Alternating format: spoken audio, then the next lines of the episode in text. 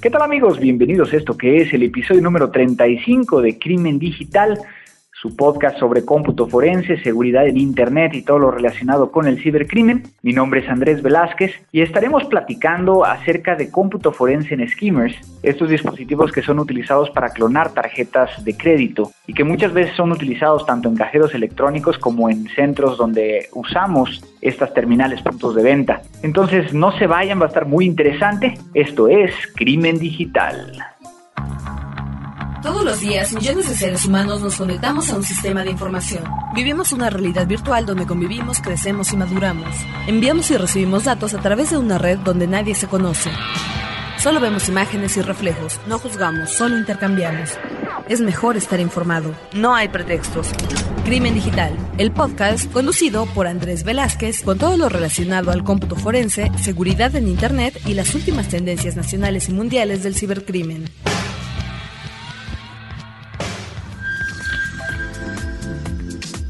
Pues el día de hoy, amigos, estamos retomando el episodio número 35 después de tener a Ricardo Sáenz, el, fiscal que nos platicó de todo lo que está sucediendo en Argentina. De hecho, eh, yo me encuentro ahorita grabando desde Bogotá. Acaba de terminar hace unos minutos el partido entre Colombia y Costa Rica y por otro lado Camerún y México, y donde se van a enfrentar estos dos países que, como ustedes saben, me la paso entre ellos, se va a poner bastante bueno. Y pues también mándenme ahí quién creen que gane si es que escucharon este podcast antes del partido. Pero como ya saben, me gusta agradecer a todas las personas que se comunican con nosotros vía arroba crimen digital o también que lo hacen vía correo electrónico contacto arroba crimendigital.com o directamente en la página www.crimendigital.com donde aquí por ejemplo en la página tengo a Francisco Cardeña que recién me sigue desde que me vio a la distancia por livestream en el Campus Party México 3 eh, dice que ojalá cambie de opinión y vuelva a Campus Party el próximo año. Aquí te, te, respondo y bueno, he estado recibiendo muchos comentarios al respecto. Lamentablemente no comparto con la, con la forma en que en estos últimos dos Campus Party en México eh, están tomando ciertas actitudes y también en el caso de, Colombia. Ya más adelante estaré poniendo en mi blog, que ahorita estoy rediseñando, un post eh, particular donde me pueda llegar a, expresar acerca de, por qué decidí tomar esta decisión y también compartirlo con ustedes y que lo sepan, simplemente para todos aquellos que, me siguen. Le gustaría que hablara, Francisco me comenta que le, que le gustaría que hablara sobre redes inalámbricas o sobre Android y que cuál debería ser su siguiente paso para poder llegar a, estar viendo todo este tema de, cómputo forense. Obviamente en el tema de, redes inalámbricas y Android lo vamos a apuntar. ¿Y cuál debería ser el siguiente paso? Bueno, aquí como lo hemos platicado en otros podcasts, te recomiendo de que escuches el de Rob Lee, que puedes llegar a encontrar aquí en, la página de Crimen Digital o directamente en iTunes. Y de alguna manera es muy difícil cuando me hacen esa pregunta y, lo he externado varias veces, de que no hay un patrón exacto, ¿no? Muchas veces lo que hay que hacer es el autoestudio, el poder llegar a buscar en internet algunas cosas y después poder llegar a demostrar que pueden llegar a, tener esos conocimientos para que se puedan llegar a interesar. Mucha gente a partir de lo del Campus Party me ha estado solicitando que si se pueden hacer prácticas en, la empresa, que si pueden hacer diferentes cosas. Lamentablemente muchas veces por confidencialidad no podemos llegar a hacer las prácticas. Imagínense el tipo de casos que, manejamos y que muchas veces eh, el tema de un practicante pues se convierte en, un riesgo que muchas veces podemos llegar a tener, ¿no? Y no porque vayan a hacer algo malo, sino también por cómo se maneja la comportamentalización de la información dentro de la organización. Eh, por acá Jaime Juárez, que agradezco cada uno de los podcasts eh, que sacamos, pone su, comentario, que excelente el episodio 34, como siempre, felicidades por la conferencia en el Campus Party, muy ilustrativa, amena, y lo que la siguió por streaming, muchas gracias Jaime. Eh, por acá muy interesante, muy ilustrativo el, el, podcast 34, que es muy bueno saber cómo se mueve todo el tema de la informática forense y legislación relacionada en nuestra América Latina, y por favor no se me olvide de llenar de felicidad informática con otro podcast técnico. Por eso hicimos el día de hoy este que van a ver que está súper técnico, súper interesante. Y bueno, eh, nos felicita Jerko al respecto. Y también por aquí Almost Dead dice, como siempre, buenísimo, excelente lo del Campus Party, que me siguió por por streaming y que alegra, que se alegra de que Frecuencia Cero haya corregido los comentarios. Y teníamos aquí un pequeño bug que también agradezco a Frecuencia Cero que lo haya solucionado. Y efectivamente, aquí comenta Olmos Dead que buena por los webmasters, igualmente por nuestro crimen digital.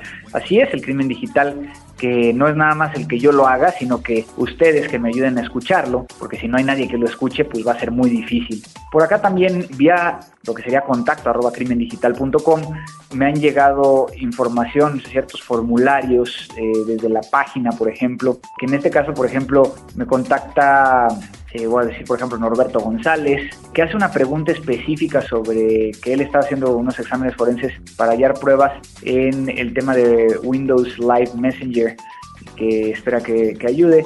En la carpeta Messenger Caché se guardan las imágenes mostradas por los contactos y estas son relacionadas en los archivos eh, Windows Live Contacts abriendo el Forensic Box. El problema que tiene es de que algunas imágenes no ha logrado relacionarlas con usuarios eh, de los existentes pero al que ir abriendo cada uno de los archivos contactos por cada usuario del PC. Existe otra forma de relacionar estos archivos con los contactos Híjole, está complicado porque no entiendo al 100% tu pregunta. Existen ciertas herramientas que nos permiten llegar a parsear lo que está existente tanto en el registro como dentro de la carpeta de Windows Live Messenger yo utilizo uno que se llama IEF, es Internet Evidence Finder, que me ayuda a poder llegar a extraer y a tratar de identificar cierta información. Muchas veces lo que yo hago es de que si el sistema está en NTFS, también trato de, ubicar eh, fechas con conexiones para tratar de ver cuál corresponde a cada uno. Sin embargo, ahora sí que, necesitaríamos ver exactamente que me describieras un poquito más de información y pues con mucho gusto te,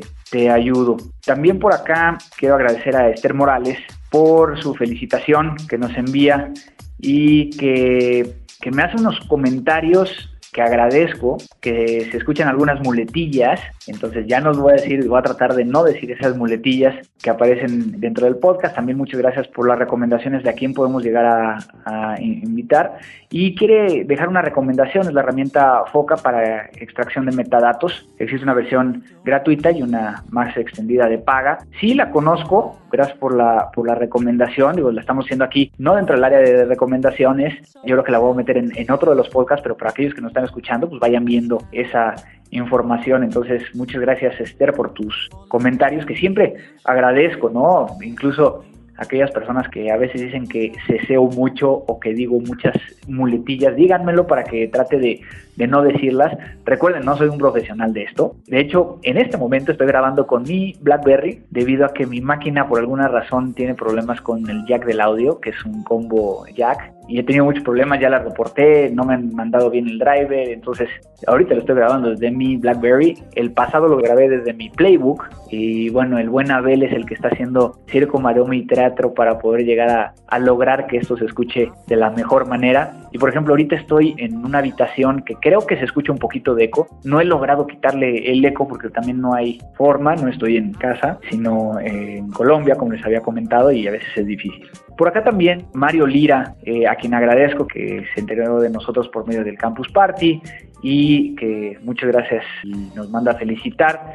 Y me manda aquí un, comentario en particular que estaré respondiéndote vía correo electrónico directamente debido a, lo que me comentas un poquito más personal. También por acá eh, José Antonio Rangel Méndez que me hace una pregunta muy interesante. Hace tiempo que sigue el podcast y le surge una pregunta que si es posible establecer una configuración segura para Windows y cuál sería, cómo hacerla. Yo lo que te recomendaría es de que buscaras aquellos documentos que fueron publicados por el NIST, NIST, es Nectar India Sierra Tango, y es el NIST es un, centro de estándares nacionales de Estados Unidos y ahí tienen unos documentos eh, particularmente hablando de hardening de sistemas operativos, es decir, qué tienes que hacer dentro de tu sistema operativo para evitar contaminaciones, para evitar eh, conexiones. Obviamente puede llegar, o sea, si lo llegas a seguir al pie de la letra, incluso en algunos momentos cuando yo lo llegué a hacer eh, hasta el último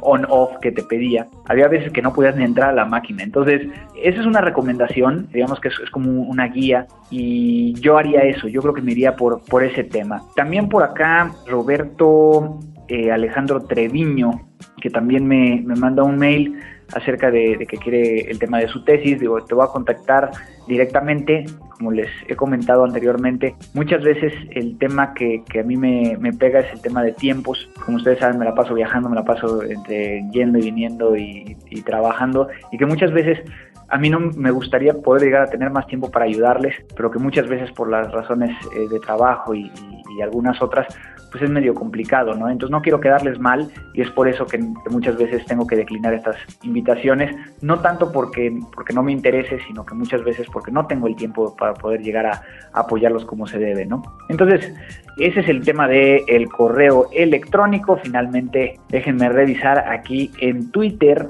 quién nos ha escrito últimamente que en este caso Raúl Sankar, le gusta mucho el, podcast, eh, Tavis, Rafael Infotech, que nos manda también aquí felicitaciones, Nightmare DC, Foyd, Olax Pistón, eh, Fernax, Niki69ES. E Digo, agradecer a todo el mundo que nos está mandando, IT Pro Puebla, Moya Victorino, Iván García con números, o sea, sería uno, van 6 Arcía. También por acá Explode eh, TX, Linux UTS, quien más, Riverola, Rubén Darío GR, Anastasio Lara. Digo, realmente en el, en el Twitter es donde más gente nos ha escrito. Y bueno, también agradecerles porque cada vez tenemos más followers y que de alguna manera nos sirve para poder llegar a seguir pasando la voz al respecto. Pues bueno, agradecemos a todos aquellos que nos están contactando, agradecemos sus comentarios y pues vámonos a lo nuevo. Lo nuevo. Pues amigos de Crimen Digital, hoy estamos con un gran amigo colombiano. De hecho, estamos aquí en un Juan Valdés echando un cafecito. Estamos con Jorge. Vamos a obviar su apellido porque vamos a tocar un tema muy interesante y que de alguna manera no queremos exponerlo y que se sepa. Entonces voy a platicar con Jorge el día de hoy acerca de un tema que, muchos de ustedes me habían preguntado, pero que de alguna manera había dejado para otros, para otros podcasts. Pues Jorge, muchas gracias el, día de hoy por estar aquí con nosotros platicando en Crimen Digital. Un gusto saludarte. Y bueno, eh, platícanos, digo, sin decir toda la historia porque podrían llegar a saber quién eres tú, ¿cómo te inicias en este tema de, de los skimmers, estos, estos clonadores de tarjetas de crédito? Hola Andrés pues te cuento que todo inició cuando empezó la gran oleada de clonación de tarjetas. Eso fue hacia el año 2003, que fue como el boom grandísimo de todos los fraudes que se hicieron aquí en el país. Todo empezó cuando al área de nosotros de seguridad empezaron a llegar estos aparaticos iban las personas de seguridad, iban a hacerle mantenimiento a los cajeros automáticos, a los ATM, y ahí encontraban estos dispositivos pegados. Pero, Ellos pero por ejemplo, para que todo el mundo que nos está escuchando pueda llegar a saber, ¿qué es un skimmer y por qué se llama skimmer? Yo creo que hay que empezar con eso, ¿no? Con lo principal. Sí, porque yo siempre he dicho que estos aparaticos son mal vistos. Casi que las personas o las empresas que los crearon, los crearon para otros fines totalmente diferentes. Pero ¿qué fue? Dieron herramientas. Es como decir el cuchillo de cocina. El cuchillo de cocina lo hicieron para cortar carne, para cortar frutas, pero también lo utilizo como una herramienta para hacer un homicidio, para cometer un delito. Entonces, estos skimmers simplemente son lectoras de banda magnética, así se conoce en el mercado. El nombre de skimmer ya fue como el apodo o el sobrenombre que cogió en el mercado negro para poder utilizar y hacer la clonación de las tarjetas. Ok. Y bueno, en este caso, por ejemplo, ya nos platicaste ahorita de cerca de más o menos cómo, cómo empezaste. Y yo me imagino que, que la primera vez que te llevaron un bichito de estos y te lo pusieron enfrente y te dijeron, a ver, saque toda la información que hay ahí, ¿cómo fue esa experiencia? O sea, ¿cómo lo recibiste y dónde buscaste información? Porque no es algo tampoco que puedas llegar a buscar en Google, ¿no? No, sí, primero no era común. Y segundo, la gente extrañaba porque lo que en esa época era el boom eran las trampas de, tarjetas en la lectora. Las lectoras eran mecánicas. Entonces, por lo general, le colocaban un dumper o un bobo donde él llegaba y a través de un cauchito capturaba la tarjeta y no la devolvía. Entonces, lo que sucedía es de que yo llegaba a un cajero electrónico, metía mi tarjeta y se quedaba atrapada. Y entonces, lo que es el, era el clásico de que, ay, el cajero se comió mi tarjeta. Y entonces ahí a, partir de eso, ¿cómo cambia esto? El skimmer, bueno, ya lo, hemos ahorita identificado, es el, el, que va a copiar la banda magnética y que hemos visto que ha cambiado a través del tiempo. Pero me estabas platicando acerca de esa primera vez. Te llegó este coso y ¿qué hiciste? Ahí fue la primera sorpresa porque me di cuenta que evolucionó el crimen. Entonces ya era de simplemente algo mecánico, que era un caucho o era un clip, y ya pasó a ser algo electrónico. Entonces lo primero que hubo que hacer fue toda esa ingeniería en inversa para venga destapo el aparato, venga como identificar qué elementos tiene internamente, entonces el microchip, las memories, para saber cómo interactuaban internamente, para qué era lo que capturaban. De ahí viene una, una siguiente pregunta. ¿Qué componentes tecnológicos tiene un skimmer? O sea, al final de cuentas es un dispositivo que puede tener desde el tamaño de, una moneda hasta puede llegar a ser del tamaño de una lectora normal, ¿no? Sí. Pero ¿qué, qué elementos? Así del tamaño de un laptop. Puede ser, pero bueno, aunado a un laptop, ¿no? Sí, al lado de un laptop. Puede llegar a ser ese tamaño. ¿Y entonces qué tiene ahí adentro? Eso, eso es muy básico. Tiene un microcontrolador, porque no necesita más, sino un microcontrolador, una memoria ROM, que es donde va a almacenar los datos físicos, una memoria RAM y una batería de backup o de reserva. ¿sí? Ellos funcionan con pilas recargables, algunos funcionan hasta con pilas AA y lo que hace es paso la tarjeta, guardo la información y la almaceno en memoria ROM. O sea que los componentes son muy sencillos. Ah, y también tiene pues su puerto de salida.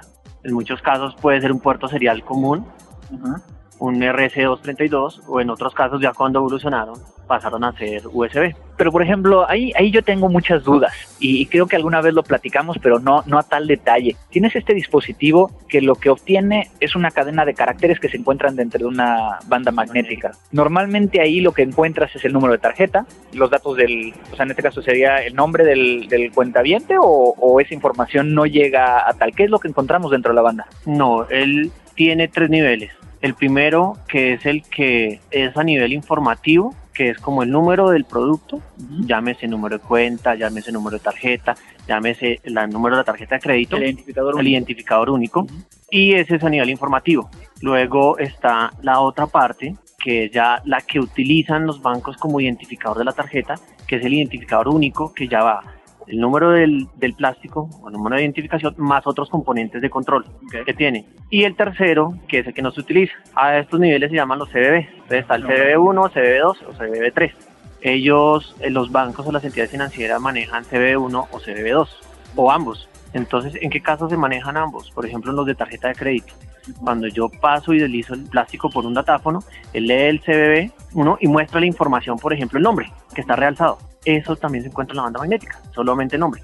Entonces, que pueda haber identificación de claves o pueda haber identificación de eso, no. O sea, ahí, ahí, por ejemplo, es muy sonado que en los años 90, por ejemplo, American Express cometió un error de poner el código de verificación que iba impreso en el plástico adentro de la banda magnética. Eso no debe de ser así, o sea, debes de tener realmente ese código de verificación no está dentro de la banda magnética, por lo tanto, ese es un elemento extra de validación, ¿no? Sí, correcto. Ese elemento justamente se puso ahí detrás del plástico impreso y donde se almacena en la aplicación que hace la autorización, más no está en la banda magnética. Ok, entonces por eso es de que hay un, un intermediario que conecta con los bancos, que en el momento en que nosotros pasamos la tarjeta, verifica ese valor junto con la segunda y tercera CBBs que tiene dentro de la banda para poder llegar a, vincular. ¿Esta información está en modo texto dentro de los skimmers? Sí, esta información está en modo texto. Eso, esa información está grabada en ASCII y lo que hace el skimmer es transformarla en modo texto. Entonces cuando uno captura un elemento de esto y extrae la información, baja en un archivo texto plano, donde tú puedes ver con tal precisión el número de la tarjeta. Entonces, de alguna manera, cuando yo paso la tarjeta, el lector lo que hace es obtener la información, pasárselo al microcontrolador, que es el que lo interpreta para guardarlo en la ROM, ¿no? Por ahí eh, me ha tocado ver diferentes presentaciones e incluso algunos skimmers que tienen botones. Y yo creo, seguramente yo creo que te han tocado esos botones que, que, para borrar información, para poder llegar a, destruir la información que estaba eh, dentro de ellos. ¿Te ha tocado alguno de esos? No, no me ha tocado ninguno. Por lo general, casi siempre que los cogían, ya sea entes judiciales, ya sea la persona la aseo, ya sea la persona de seguridad, los ven y los arrancan. O sea, ellos no tienen ni precaución de llevárselos con cautela, ni tienen cadena de custodia porque en esa época no estaba el nuevo código penal. Entonces llegaban destruidos o sea, desarmados, pero siempre que llegaban desarmados yo les decía no hay problema, porque los aparaticos mantenían su integridad.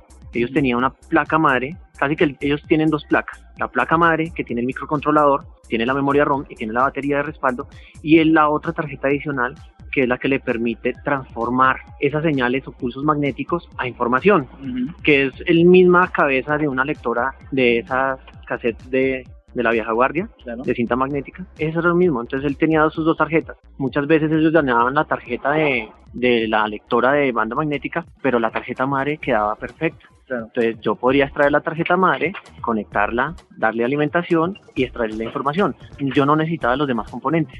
Y entonces, ¿qué tan fácil es sacar la información a partir de un skimmer? Digo, yo supongo que si está tu eh, elemento de, para, de salida, pues es un poquito más sencillo, ¿no? Pero si está dañado, muchas veces está dañado, pero uno ya empieza a identificar los modelos. Entonces eso es total la evolución. El primer modelo que apareció era grande, no recuerdo la serie, sé que era MCR, porque solo un fabricante los hace a nivel de allá americano. Estos elementos son americanos. Y nació con el RC232, ¿sí? Cuando ellos los transforman para poderlos pegar al cajero, los desarman totalmente y ellos ya saben qué placas son las que necesitan. Entonces la adaptan a la carcasa que simula la, tarjeta lectora de un cajero. Ellos por lo general le quitaban ese puerto. De RC32, pues ya tú sabes que tiene 25 pines y es muy grande, pero sabía yo que estaban los como los pines que quedaron después de haber quitado el elemento. Entonces lo que hay que hacerle es soldarle otro puerto serial PIN 25, conectarlo por cable serial al computador y leerlo. Y yo había escuchado también que había situaciones donde había que, desmontar el microcontrolador y volverlo a montar en otra tarjeta madre o conectarle directamente a las patitas de, este dispositivo o incluso a la ROM, ¿no? ¿Te ha tocado ese tipo de cuestiones? Sí, por la misma torpeza o de, de pronto son los mismos delincuentes que por no dejar rastro rompen las tarjetas. Entonces, casi siempre ellos hacen eso en serial. O sea, que si yo voy a hacer clonación de tarjetas, no tengo un skimmer, tengo 10, 15. Entonces, lo que nosotros empezábamos a, llegar al departamento eran eh, del mismo modelo 5. Entonces, cuando no llegaba destruido, el otro me servía para transportarle la memoria ROM, que sé que es la que tenía la información, y pegársela a la otra placa.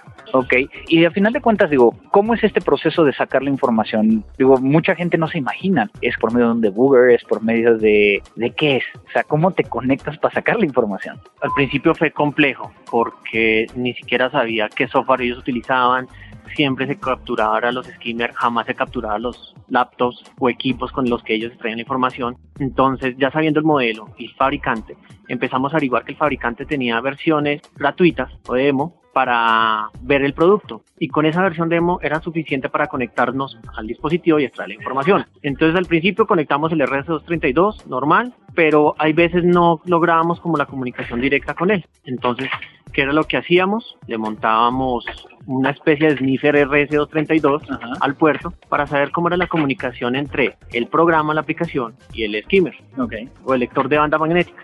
Y por ejemplo, digo, recuerdo, y ahorita estaba yo, ahorita que estabas platicando, una de las veces que nos conocimos, me mostraste y estuvimos viendo uno de estos dispositivos tablets que colocaban arriba de un cajero electrónico. ¿Te acuerdas de esa, de esa ocasión? Un Windows 3.11, todavía me acuerdo claramente que tenía un programa hecho en Visual Basic que al darle doble clic mostraba todos los iconos. Bueno, primero mostraba un menú donde venían los, los diferentes bancos, ¿no? Y después, bueno, ahí en esos temas, pues obviamente el skimmer realmente no tiene un almacenamiento, sino que lo almacena directamente en el dispositivo, ¿no? Ahí era la diferencia, porque casi que ese no tenía skimmer. Lo que tenía era un lector de banda magnética, o sea, él no ni siquiera almacenaba la información. Él lo que necesitaba era interpretar la información que leía a nivel de pulsos magnéticos y transformarla en datos. Pero él ya asociaba por dentro la aplicación de visual bien hecha asociaba la clave que le marcaba el cliente porque era las primeras tablets táctiles que salieron y la asociaba a la banda magnética. Entonces ya queda muy, fácil el programa porque ya tenía asociada banda magnética y, el pin. Entonces, ¿cómo ha evolucionado todo esto? ¿De dónde venimos y a dónde vamos? Bueno, entonces de RC232 y empezar a, a, ver cómo se comunicaba, que era la parte más sencillita, empezaron a evolucionar y les pusieron a poner clave. Entonces ya era una clave de cuatro dígitos. Entonces, si no, no podía sacar la información. Claro, si no, no se podía sacar la información. ¿Qué fue lo que pasó? Entonces ya como teníamos ese sniffer serial, ya sabía cuáles eran los protocolos de comunicación entre la aplicación y el skimmer, pues empecé yo a desarrollar también aplicaciones para hacer fuerza bruta. Okay. El paso más sencillito, empiece un contador en 000 y termine en 9999. Y ahí, Y ahí lo dejaba. y ahí lo dejaba. El proceso podría demorar 3 horas, 6 horas, 9 horas, todo dependiendo en qué posición se encontraba la clave. Claro. Pero ya se lograba leer. Luego la evolución saltó a los USB. Ajá. Ya en USB fue más complicado porque es un cable especial, que es un mini USB, que no es el común que uno ve en las cámaras y eso, sino es un cable especial que ese sí tocó pedírselo al fabricante. De plano, no, no había manera de que tú No, pudieras llegar a... Intentamos construir el cable porque yo los demás los construía, pero en esta ocasión sí no pude construirlo. Intenté coger cables mini USB y adaptarlos a la misma forma del, del plug, pero no, no me funcionaron. Entonces la, la más sencilla fue contactar al proveedor, decirle que yo tenía una empresa en las cuales yo tenía una lectora de banda magnética para controlar la entrada y salida de los funcionarios y que se me había perdido el cable. Entonces ellos me vendieron un cable para mí. Obviamente, de alguna manera, tú eres un, un examinador forense de skimmers. O sea, tu experiencia y tu vida te ha llevado a, a eso. Y bueno, lo hemos platicado en otras ocasiones cuando he estado por acá en, en Colombia, de no, no echándonos un café como hoy, pero ha sido con cervezas y demás. Pero de alguna manera, ¿a qué le atribuyes el éxito que tuviste para llegar a donde estás ahorita en el tema de los skimmers? Porque mucha gente te yo creo que te pasa igual que, que a mí, de que la gente dice es que yo quiero aprender, pero no hay información allá afuera. Sí, Entonces, no, no hay. ¿qué, le, ¿qué le recomendarías a todas estas personas que nos están escuchando y que de alguna manera quieren iniciarse, digo, ya sea en cómputo forense y en este caso en el tema de los skimmers? Lo más complicado para el tema de cómputo forense skimmer es la materia prima. Casi que esto es suerte de estar en el lugar preciso a la hora precisa. Porque si a mí no me hubieran llegado estos elementos y me los hubieran entregado, es que ni siquiera eran elementos probatorios, me los decían y me los entregaban y decían, mire a ver qué hay. Entonces pasó meses, pasó años de cójalo, investigue, revise y me llegaban varios modelos. Entonces como el acceso a esos dispositivos fue el, secreto del éxito. Muchas entidades financieras que yo conozco aquí en el país lo que hacían era guardarlos en un cajón, pero no les daban nada de investigación. Entonces eso fue el boom de que justamente una persona le dio por investigar. Entonces cuando habían allanamientos, cuando habían capturas, pues ya me llamaban a mí porque yo tenía el conocimiento. Entonces, de alguna manera estamos hablando de, de todo esto que te ha estado pasando, de todas estas investigaciones. Hace rato también platicábamos, digo, antes de, de hacer la grabación, del tema de la ley, ¿no? ¿Qué está pasando? ¿Realmente son elementos probatorios, un skimmer? ¿Es el evento probatorio lo que está dentro del skimmer? ¿Qué es lo que está pasando con esa información? Antes no se tomaba tan en serio el tema de los skimmers. ¿Para qué le sirvió a las entidades financieras? Para saber qué información estaba comprometida. Entonces las entidades y las mismas redes, ya sea a Mastercard o Visa, nos solicitaban era, mire, léame qué información hay para yo saber a qué entidades financieras les lograron capturar la banda y yo logro hacer cambios de bienes, cambios del número del producto y hasta ahí llegaba, no era elemento probatorio. Cuando ya llegó el nuevo Código Penal, empezó ya estos elementos a meterse dentro de la cadena de custodia. Ya al hacerse eso, entonces el fiscal ya lo tenía como elemento para el caso, para judicializar. Entonces, cuando yo he presentado los casos ante el juez, yo digo que este elemento sirve para capturar la información y posteriormente aplicarla a otro dispositivo para hacer una falsificación de documento y se judicializan bajo ese orden, falsificación de documentos. Ya cuando haga la falsificación del documento y haga la aplicación del retiro de dineros, ya les colocan otros delitos como es el concierto para delinquir o... Sí, creo que es el, el principal elemento. Ha estado muy interesante todo, toda esta plática y, y de alguna manera creo que abres los ojos para muchos de los que están escuchando del tema de, de estos cajeros, ¿no? Pero yo creo que no nos podemos ir sin, sin que nos ayudes a, a darnos algunos tips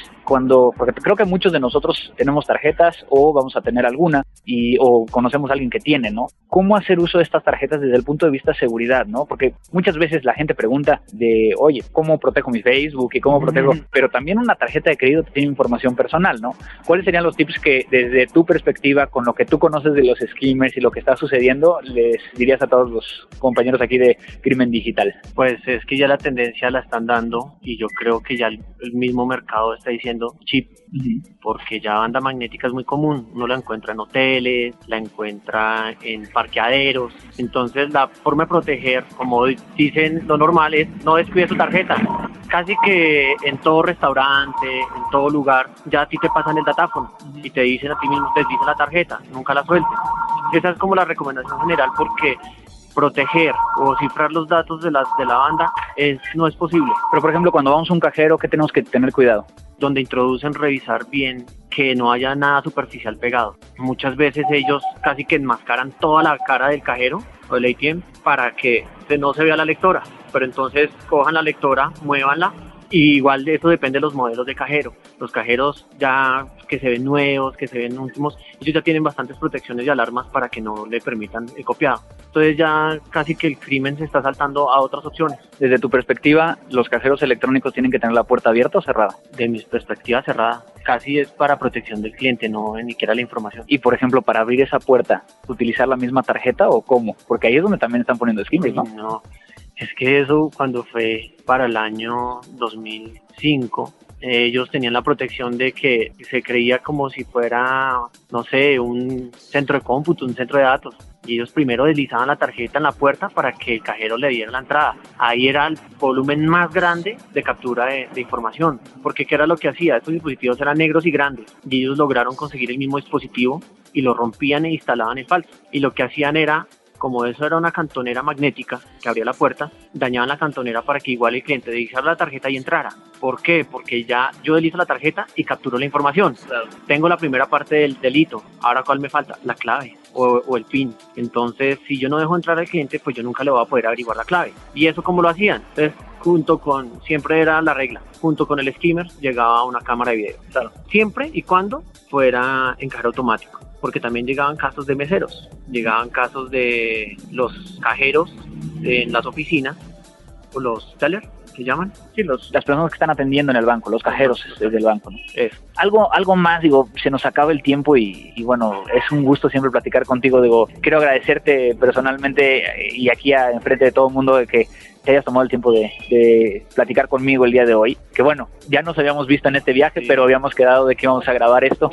Supuestamente en un lugar donde no iba a hacer mucho ruido, sin embargo ha pasado motocicletas y demás. ¿Algo más que quieras agregar, Jorge? ¿Algo que quieras compartir con, con los chavos, con los chinos que están allá afuera y que les, les late mucho este tema de delitos informáticos? Sí, primero que información de esto no hay, no hay tanta. ¿sí? por la misma evolución o por lo mismo que ha estado guardado, no hay información de cómo yo le puedo hacer cómputo forense a un skimmer. No se ha comentado. Casi que la información que yo trabajaba a nivel era casi propia para por cosas de seguridad. Lo otro es que la cadena es muy sencilla. Yo necesito un skimmer para capturar la información y necesito otro para o un grabador para, para grabarla a las tarjetas en blanco. Uh -huh. Entonces, casi que yo voy a si quiero armar toda la escena o si quiero armar cuál es todo el concierto para delinquir, tengo que conseguirme todos los elementos. Desde el skimmer chiquitico, tipo moneda, que captura la información, hasta el computador que descarga la información y hasta la otra lectora, que es la que me graba. Ya teniendo todos esos elementos, puedo armar ahí la cadena. Entonces, la recomendación es siempre que un skimmer intenten conseguir toda la cadena. Ahora, obviamente tengan mucho cuidado y el hecho de, de ustedes realizar la clonación de tarjetas de crédito es un delito prácticamente en todos los países de América Latina. En algunos países se considera incluso la posesión de un skimmer un delito, en otros países únicamente el uso de, de ese dispositivo. Tengan mucho cuidado y como, como dijo Jorge, ¿no? Yo creo que si les interesa esto, tienen que estar en el lugar adecuado, en el momento adecuado, ¿no? Pues muchísimas gracias, Jorge, por esta oportunidad. Espero que regrese aquí a Crimen Digital a platicar claro con todos sí. nosotros. Gracias, Andrés, usted por la invitación. Es chévere después de casi ocho años hablar de esto. Así es. Y sobre todo compartirlo a gente que yo sé que le está interesando mucho. Claro, ¿no? Y, y agradecerte a ti, que nos conocimos precisamente hace como, como siete, ocho años aquí en, aquí en Colombia y que cada vez que vengo trato de, de poder llegar a, a, ver en qué andas, qué cosas nuevas sí. traes y demás. Y bueno, que esperamos que si encuentras algo nuevo, pues que nos los compartas aquí en, en Crimen Digital. Claro que sí, te lo estaré contando. Crimen Digital. Pues amigos, llegamos casi al final de este podcast de Crimen Digital. Lamentablemente ahora no va a haber una recomendación. Tengo que decir la verdad de que no tengo nada que recomendarles. He estado probando algunas herramientas, pero no he encontrado algo que realmente tenga un valor adicional que quiero compartir con ustedes. Lo que les voy a pedir es de que si ustedes tienen alguna recomendación, que nos las hagan llegar para que podamos llegar a compartirlas con todos ustedes. No me quiero ir sin agradecer a Frecuencia Cero, a Abel Cobos en la edición y producción de este podcast. Y recordarles que nos pueden llegar a contactar vía arroba crimen digital, contacto arroba crimendigital.com, en la página www.crimendigital.com o vía iTunes, donde pueden llegar a suscribirse y bajar este podcast y también poner sus comentarios dentro del mismo iTunes. Ya es tarde, después de tanto show para armarlo, lo voy a subir rápidamente para que Abel pueda recibirlo y que me pueda ayudar con la edición. Y pues no me queda más que agradecerles de que nos estén escuchando. En esta ocasión directamente desde Bogotá. Esperemos que México gane en el próximo partido el sábado contra Colombia y pase a la siguiente ronda. Y si no, pues de todas maneras, muchas felicidades a todos mis hermanos colombianos que hacen favor de escuchar este podcast. Esto fue Crimen Digital. Crimen Digital, el podcast conducido por Andrés Velázquez con todo lo relacionado al cómputo forense, seguridad en Internet y las últimas tendencias nacionales y mundiales del cibercrimen. Frecuencia Cero, Digital Media Network, www.frecuenciacero.mx, pioneros del podcast en México. Step into the world of power, loyalty. and luck. I'm gonna make him an offer he can't refuse. With family, cannolis, and spins mean everything. Now, you wanna get mixed up in the family business. Introducing The Godfather at Choppacasino.com. Test your luck in the shadowy world of The Godfather slot. Someday, I will call upon you to do a service for me. Play The Godfather, now at Choppacasino.com. Welcome to the family. No purchase necessary. VGW Group. Void where prohibited by law. 18 plus. Terms and conditions apply.